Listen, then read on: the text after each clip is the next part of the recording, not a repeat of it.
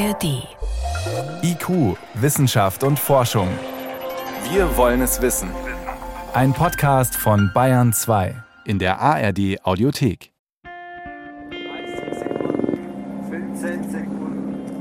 Ein Helikopter schwebt über einem tief verschneiten Berghang im Valais de la Sionne im Schweizer Kanton Wallis.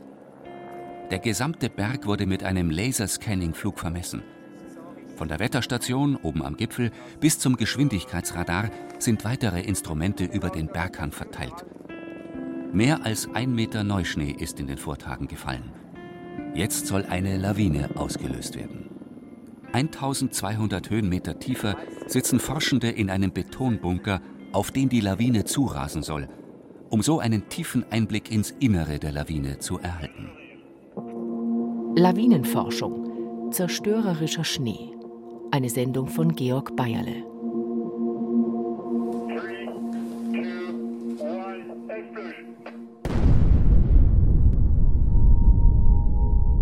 Vom Hubschrauber aus wird ein Sprengsatz in den Schnee geworfen. Der Anriss des Schneebretts ist in der großen Entfernung zunächst kaum auszumachen. Dann quellen Schneewolken auf, die binnen Sekunden über die Bäume stäuben. Und nun sehen die Wissenschaftler durch Fenster aus Panzerglas, wie die aufgewühlte Masse an Schnee immer schneller den Berg hinabrast, bis sie krachend auf den Forschungsbunker aufschlägt und schlagartig alles dunkel ist. Der Bunker mit seinen Panzerglasfenstern wurde von der Lawine komplett verschüttet. Genau dafür wurde er konstruiert. Als die Wissenschaftler aus der freigeschaufelten Tür treten, sind sie begeistert. Das Experiment des Schweizer Instituts für Schnee- und Lawinenforschung SLF ist optimal verlaufen. Die Geschwindigkeit der Lawine wurde mit über 200 Kilometer pro Stunde gemessen. Die Instrumente haben zahllose Daten zu Masse, Impuls und Strömungsdynamik erfasst. Jetzt wird es Jahre dauern, den Datensatz umzurechnen in Modelle wie etwa zur Kraft von Lawinen, um dann beispielsweise konkrete Werte für Schutzbauten zu bestimmen um diesem Naturphänomen besser auf die Spur zu kommen, das Forschende und Bergführer vor ein Rätsel mit hohem Gefahrenpotenzial stellt. Ich glaube, Schnee an und für sich ist ein, ist ein äh, faszinierendes Phänomen. Es kommt und geht, es verändert sich sehr schnell. Äh, Lawine an und für sich, wenn man jetzt von Staublawinen zum Beispiel spricht, sind natürlich schön anzuschauen. Oder was heißt, ja, sind ein faszinierendes Phänomen. Ich finde es cool, dass es, es ist ein Phänomen, was man tatsächlich sieht. Man, man sieht und es ist trotzdem nicht verstanden. und das ist eigentlich, finde ich, aus, aus, aus einer wissenschaftlichen Perspektive ist das super interessant, weil man kann sehr anschaulich sagen, was unser Problem ist, aber das dann zu verstehen und in seine kleinen Blöcke zu verteilen und da kleine Fortschritte zu machen, das ist eigentlich das, was mich daran fasziniert. Also ich habe sehr viele äh, Ex-Kollegen, die in Lawinen gestorben sind. Sehr viele. Respekt vor der Natur, vor den Bergen ist das Allerwichtigste. Also speziell die Lawinengefahr, die kann, die kann niemand wirklich abschätzen. Niemand. Also der beste Bergsteiger der Welt kann das nicht, weil das ist einfach ein Ding, äh, eine Gratwanderung ist das. Sagt Peter Feider, Bergführer und 15 Jahre lang Chef der Bergrettung in Tirol. Lawinen begleiten das Leben in den Bergen. Ob beim Bergsteigen oder im Alltag der abgelegenen Täler und Dörfer, wie St. Antönien in der Schweiz. Das kleine Bergdorf liegt in einem Seitental des Prättigau. Alte Walserhäuser stehen aneinander geduckt direkt unter den steilen Berghängen. Eines davon heißt im örtlichen Dialekt Laubenerhus, Lawinenhaus. Der frühere Gemeindepräsident Ernst Flütsch zeigt großformatige Bilder von Zerstörungen, die Lawinen hier angerichtet haben. Ein Raum ist eingerichtet wie eine historische Stube, mit dem mächtigen Ofen, der eine ganze Familie geschützt hat, als das Haus von einer Lawine verschüttet wurde und der Schnee durch Fenster und Türen gedrungen ist. Eine Familie, die da in der Stube war, äh, kommt, hockt äh, am Ofen, weil der Ofen ist meistens ein Schutz, weil der ist stabil. Das war 1951. Die haben äh, fünf Kinder. Dann fängt es an krachen. Seit 60 Jahren ist niemand mehr im Dorf unter einer Lawine gestorben. Auch weil 14 Kilometer Lawinenverbauungen auf den Berghängen aufgestellt und Schutzwälder angepflanzt wurden. Das Leben mit der Naturgefahr aber bleibt im kulturellen Gedächtnis der Bewohner lebendig. Und die Schranke an der Straße ins Tal zeigt eindrücklich, dass St. Antönien auch heute noch tageweise von der Außenwelt abgeschnitten sein kann, weil die Lawinengefahr auf dem Zufahrtsweg zu groß ist. Ein unangenehmes Gefühl sei das, sagt Ernst Flütsch, wenn man nicht Herr der Lage ist. Man dann irgendwie das Gefühl, man, wir sind nicht mehr so Herr über das Ganze und man ist eingesperrt. Und das ist auch es ist ein psychologischer Moment. Mit diesen Schranken sind wir nicht so glücklich gewesen. Es ist jetzt einfach so. Im Schweizer Prättigau ist der Sitz des Instituts für Schnee- und Lawinenforschung SLF in Davos. Es liefert die Grundlagen dafür, wann die Zufahrtsstraße nach St. Antönien gesperrt werden muss und wie der Lawinenschutz ausgebaut wird. Hier werden die Daten von der Versuchsstation aus dem Valais de la Sion ausgewertet und die Umwandlungsformen des Schnees bis in die kleinsten Details erforscht. Dazu gibt es im Keller mehrere Labore. Der Physiker Dr. Benjamin Walter führt in einem Windkanal Versuche zur Schneephysik durch. Dafür züchtet er in einem gläsernen Gefrierschrank zunächst Schneekristalle. Also heute bei diesen Temperaturen und der Wasserbadtemperatur von etwa 30 Grad züchten wir sogenannte ähm, dendritischen Schneekristalle, diese schön verästelten, die sich ähm, deutlich unterscheiden zu Kunstschnee, wobei der Kunstschnee eigentlich nur gefrorene Wassertröpfchen sind. Und ähm, uns ist es wichtig, dass wir hier im Labor naturidentischen Schnee herstellen können, um mit diesem Schnee als Ausgangsmaterial verschiedenste Experimente durchzuführen, um zu verstehen, wie, wie, es, wie der Schnee sich unter verschiedenen Temperatureinflüssen umwandelt. Die faszinierenden Flocken, die immer aus sechseckigen Kristallen bestehen und von denen keine einer anderen gleicht, kommen dann in den Windkanal. Ein geschlossenes Oval, das ausschaut wie eine Spielzeugrennbahn, bestückt mit Messgeräten. Mit einem genau dosierten Luftstrom werden die Kristalle im Kreis herumgewirbelt. Also um besser zu verstehen, wie Schnee, das Material Schnee sich verändert unter verschiedenen Bedingungen, wie zum Beispiel bei, während dem Transport mit dem Wind oder auch wenn er in der Schneedecke sich umwandelt, gibt es verschiedenste Umwandlungsprozesse, wie äh, mit sogenannte Metamorphoseprozesse, wo sich zum Beispiel diese feinen dendritischen Schneestrukturen, wie wir sie kennen von den Schneekristallen, sich umwandeln in eher rundere Strukturen, aber auch dann sehr, oft sehr tief in der Schneedecke können, kann es auch zu Umwandlungsprozessen kommen, ähm, wo sich die Schneekristalle in eher kantigere Strukturen umwandeln. Je nach Windgeschwindigkeit, Luftfeuchtigkeit, Luft- und Schneetemperatur folgen die Umwandlungsprozesse der Kristalle verschiedenen Mustern. So erhält Benjamin Walter Einblicke in die Mikrostruktur des Schnees, aus der sich in den Wintermonaten die Schneedecke mit ihren unterschiedlichen Schichten aufbaut. Vorbei an einem weiteren Labor, in dem Schneeproben aus der ganzen Welt, von der Antarktis bis Grönland, zu Forschungszwecken gelagert sind, bleibt der Forscher vor eigentümlich porösen Plastikwürfeln stehen. Es handelt sich um Schneeprofile aus dem Computertomographen.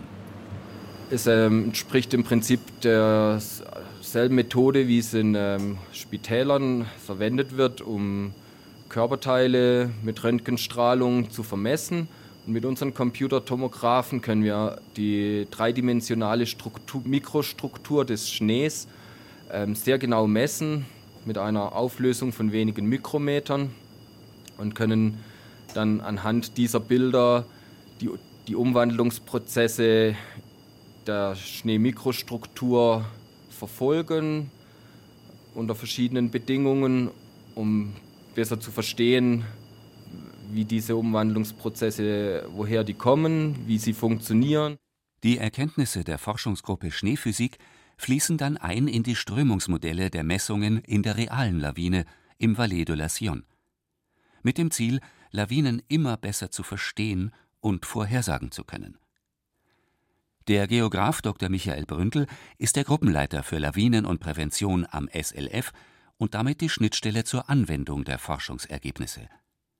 Die Hochrechnungen zum möglichen Ausmaß von Lawinen wirken sich unmittelbar in Schutzmaßnahmen aus, wo Straßen, Häuser oder Dörfer bedroht sind. Wie in St. Antönien. Ein Hektar Lawinenverbauung kostet etwa eine Million Schweizer Franken. Ein Laufmeter Lawinenverbauung kostet je nach Bauuntergrund zwischen ja, 1500 und 2500 Franken. Und wenn man sich überlegt, man hat eine Lawinenverbauung mit 100 Laufmetern, dann kann man sich ausrechnen, wie viel es kostet. Das sind sehr hohe Kosten. Das sind reine Investitionskosten. Dazu kommen dann noch die Unterhaltskosten. Und das ergibt im Summe, dass diese permanenten Schutzverbauungen eine sehr teure Maßnahme sind, aber natürlich auch eine sehr wirksame Maßnahme. Zusätzlich komplex werden die Modelle durch eine neue Unbekannte in der Rechnung, den Klimawandel. Wenn man die Klimaprognosen anschaut, dann sieht man, äh, dass in größeren Höhen tendenziell mit mehr Niederschlag zu rechnen ist. Das heißt, man kann da annehmen in Szenarien zum Beispiel, dass man dort mehr äh, Schneemassen, mit Schnee, mehr Schneemassen rechnen kann in größerer Höhe. Darunter sieht es ganz anders aus. Da fällt der Niederschlag dann mehr als Regen und wie das Ganze zusammenspielt, ist hochkomplex. Wenn man sich vorstellt, es kommt mehr Schnee nach unten, äh, im unteren Teil liegt kein Schnee, dann ist die Rauigkeit höher. Der Schnee geht nicht mehr als kalter Schnee runter, sondern als warmer Schnee. Die Fließeigenschaften der Lawine sind komplett anders. Da sind wir im Moment dran, das wirklich zu verstehen. Es geht also zuallererst immer um den Elementarbaustein, den Schnee. Hoch über Davos befindet sich am Weißfluhjoch auf 2500 Metern eines der am längsten dokumentierten Versuchsfelder zum Schnee. Jeden Morgen fährt eine Wissenschaftlerin des SLF mit der ersten Bahn hinauf, um die seit 80 Jahren bestehende kontinuierliche Messreihe fortzusetzen. 1936 bereits wurde hier eine erste Forschungsstätte mitten im alpinen Raum aufgebaut. Heute ist die Doktorandin Pia Ruttner-Jansen mit dem Dienst dran. Sie überprüft, ob Neuschnee gefallen ist, misst die Schneehöhe und benutzt einen drei Meter langen Stab, den Snow Micro Pen, um den Aufbau der Schneedecke, die heute 94 cm hoch ist, genau zu analysieren. Die feinfühlige Sonde ist in einem Gestell auf einem Schlitten montiert. In einem genau festgelegten Raster steuert Pia Ruttner-Jansen den heutigen Messpunkt an. Da muss man ein bisschen aufpassen, dass man die Schneeoberfläche nicht kaputt macht, die man nachher messen will. Von einem Elektromotor angetrieben bohrt sich der Stab in die Schneedecke. Auf einem kleinen Bildschirm zeichnet das Gerät die Messlinie mit verschiedenen Spitzen und Ausschlägen auf, je nach Härte oder Gleichförmigkeit der Schichten. Auf der Grafik sieht man den RAM-Widerstand. Das heißt, wie viel Kraft muss ich aufwenden, um durch die Schneedecke zu kommen. Und aus dem kann man dann ein bisschen die verschiedenen Schichten von der Schneedecke ableiten. Also wenn man jetzt ein Schneeprofil graben würde, dann würden wir die vermutlich auch dort sehen. Alle Daten gibt sie auf der Online-Plattform des SLF ein. Die Messungen auf dem Weißfluhjoch sind heutzutage durch zahlreiche weitere Instrumente ergänzt. Mit Ultraschall wird die Schneedecke analysiert. Strahlungsmessgeräte und Radargeräte zeichnen neben der automatischen Wetterstation Atmosphärendaten auf. Am Berg gegenüber befindet sich das Versuchsgebiet für die Doktorarbeit von Pia Ruttner-Jansen. Also prinzipiell bin ich bei einem Projekt, da geht es um Straßensicherheit, zu, also von den Lawinen, um Straßensperrungen, weil es ist recht schwierig zu entscheiden, wann man eine Straße sperren muss und wann man sie wieder öffnen kann. Und das Ziel vom Projekt ist, da eine besser datengestützte Entscheidungsgrundlage zu bieten. Eine ausgeklügelte Sensortechnik soll zukünftig dafür sorgen, dass Straßen wie die nach St. Antönien nur aus zwingenden Gründen gesperrt werden. Das Ziel ist eben vor allem räumlich und zeitlich hoch aufgelöst zu messen und für räumlich hoch aufgelöst, also da reden wir von Zentimeter, Dezimeter Auflösung. Äh, das machen wir mit Fotogrammetrie, das wird jetzt schon viel gemacht, mit Drohnen, das funktioniert sehr gut, da bekommt man auch eine Auflösung von drei bis fünf Zentimeter und mein Plan oder die Idee wäre, da eben Laserscanner im Hang selber zu installieren, die dann auch autonom messen können den ganzen Winter lang. Mit neuen Messtechniken und Datensammlungen versuchen Forscherinnen und Forscher, den Rätseln der Lawinen auf die Spur zu kommen. Die Datenanalysen machen deutlich, wie vielfältig und komplex die Umwandlungsprozesse im Schnee allein durch die Faktoren Temperatur und Wind ablaufen. So bilden sich Staublawinen oder Schneebretter, Nassschnee- und Gleitschneelawinen. Amelie Fees ist wissenschaftliche Mitarbeiterin in der Forschungsgruppe Lawinenbildung am SLF. Ihr Spezialgebiet sind die Gleitschneelawinen, die dann entstehen, wenn die gesamte Schneedecke, meistens im Frühjahr, durch die Erwärmung auf dem nackten Boden abrutscht.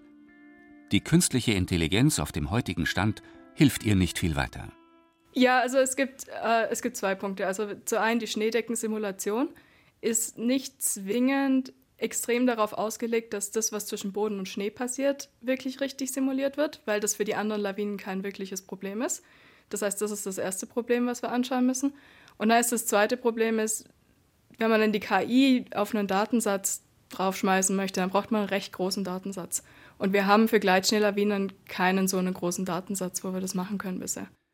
Um Gleitschneelawinen besser erklären zu können, muss Amelie Fees wissen, was genau am Übergang zwischen Boden und Schnee passiert.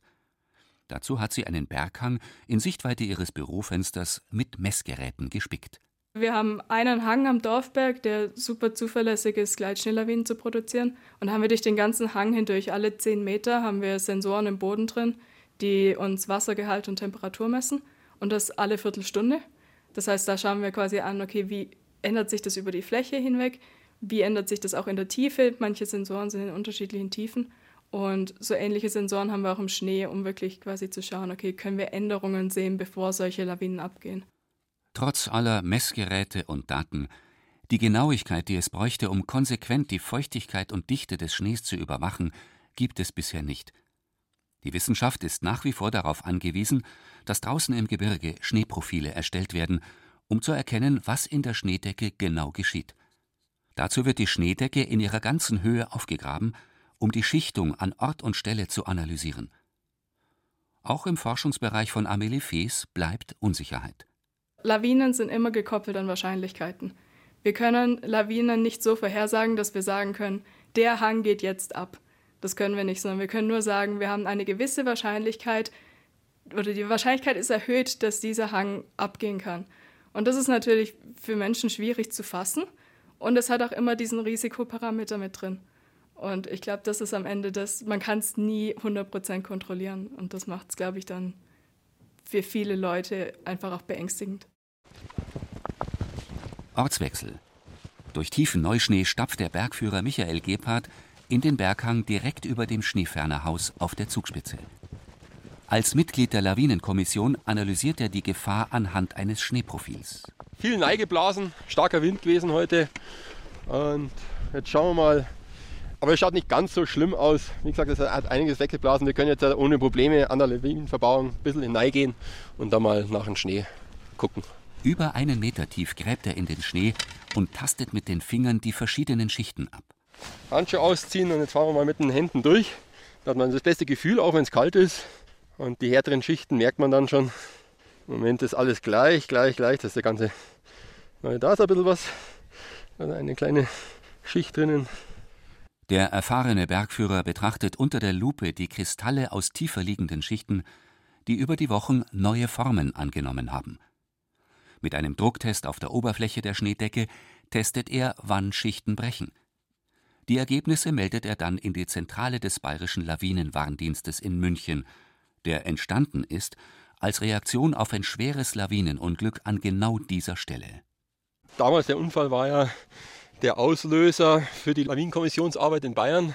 Und danach hat sich das Ganze organisiert und entsprechende Vorhersagen wurden entwickelt.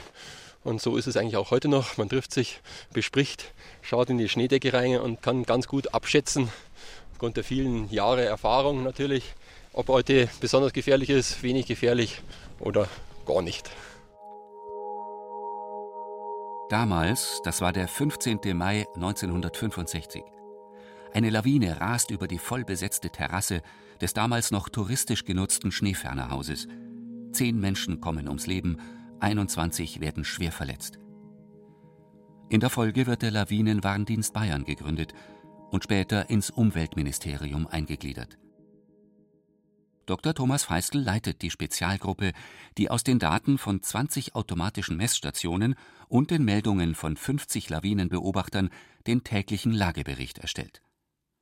In den vergangenen Jahren wurden die Beurteilungsmethode, die Bewertungen sowie fünf typische Lawinenprobleme europaweit aufeinander abgestimmt wir verwenden natürlich fachlich ähm, abgestimmte Begrifflichkeiten, auch länderübergreifend.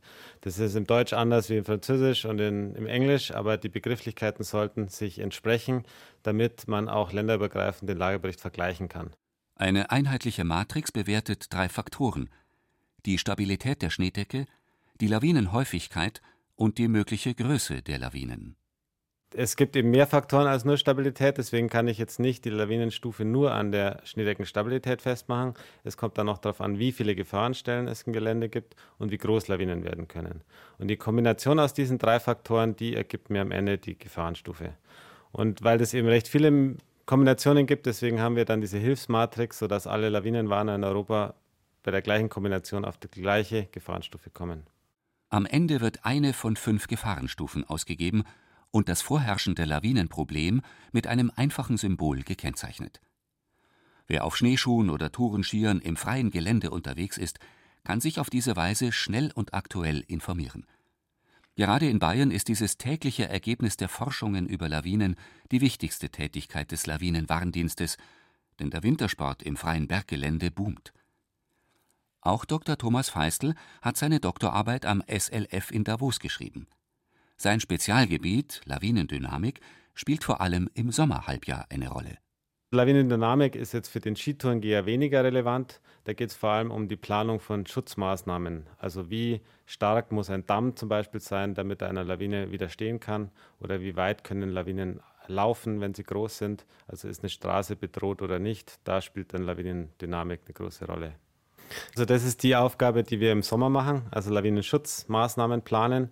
Das heißt, immer wenn ein Gebäude oder eine Straße oder ein Weg gebaut wird oder geplant wird, dann werden wir gefragt, ob es lawinensicher ist und wir geben dann dazu eine Stellungnahme ab und dementsprechend werden dann Maßnahmen umgesetzt.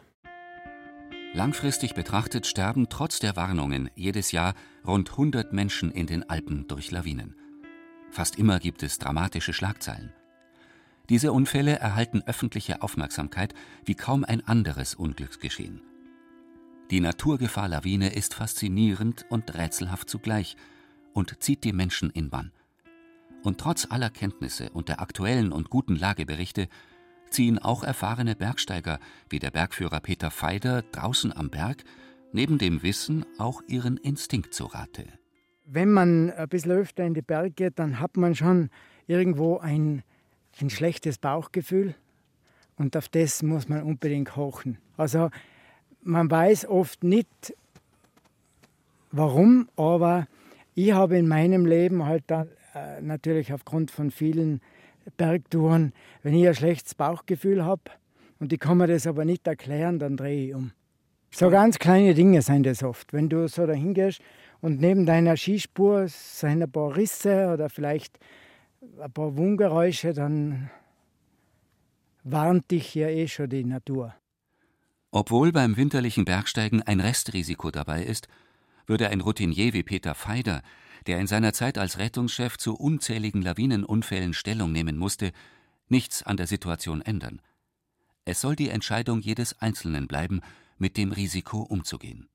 Man soll nicht zu viel reglementieren in der Natur, also da bin ich absolut dagegen, weil die Leute, die Eigenverantwortung der Leute, die soll einfach schon noch Platz haben und nicht, dass man alles vorgibt und sagt, ja, das darfst und das darfst nicht. Also jeder ist für sich selber verantwortlich und man soll nicht alles äh, verbieten, sondern einfach die Eigenverantwortung soll schon noch ein, großes, ein großer Teil in der, in der Bergwelt sein.